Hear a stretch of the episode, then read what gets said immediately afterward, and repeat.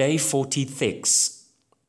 Corporeal, C O R P O R E A L，肉体的，身体的。Burgeon, B U R G E O N，迅速发展。Poignant, P O I G A N A N T，某种悲观的感情，如悲伤或悔恨，强烈的。Predicament。 P R E D I C A M E N T，困境。Modest，M O D E S T，些许的，不太大的，谦逊的。Dissent，D I W S E N T，反对。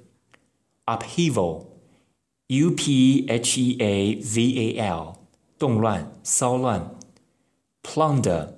P L U N D E R，抢掠；wretched，W R E T C H E D，人因疾病或苦难导致悲惨的；disconcert，D I S C O N C E R T，使不安；exemplary，E X E M P L A R Y，典范的。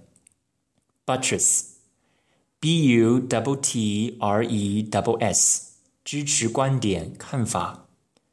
lyrical, l y r i c a l，抒情的。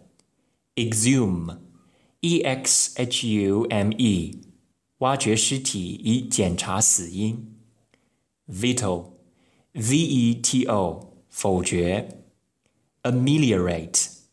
A M E L I O R A T E，改善形势状况。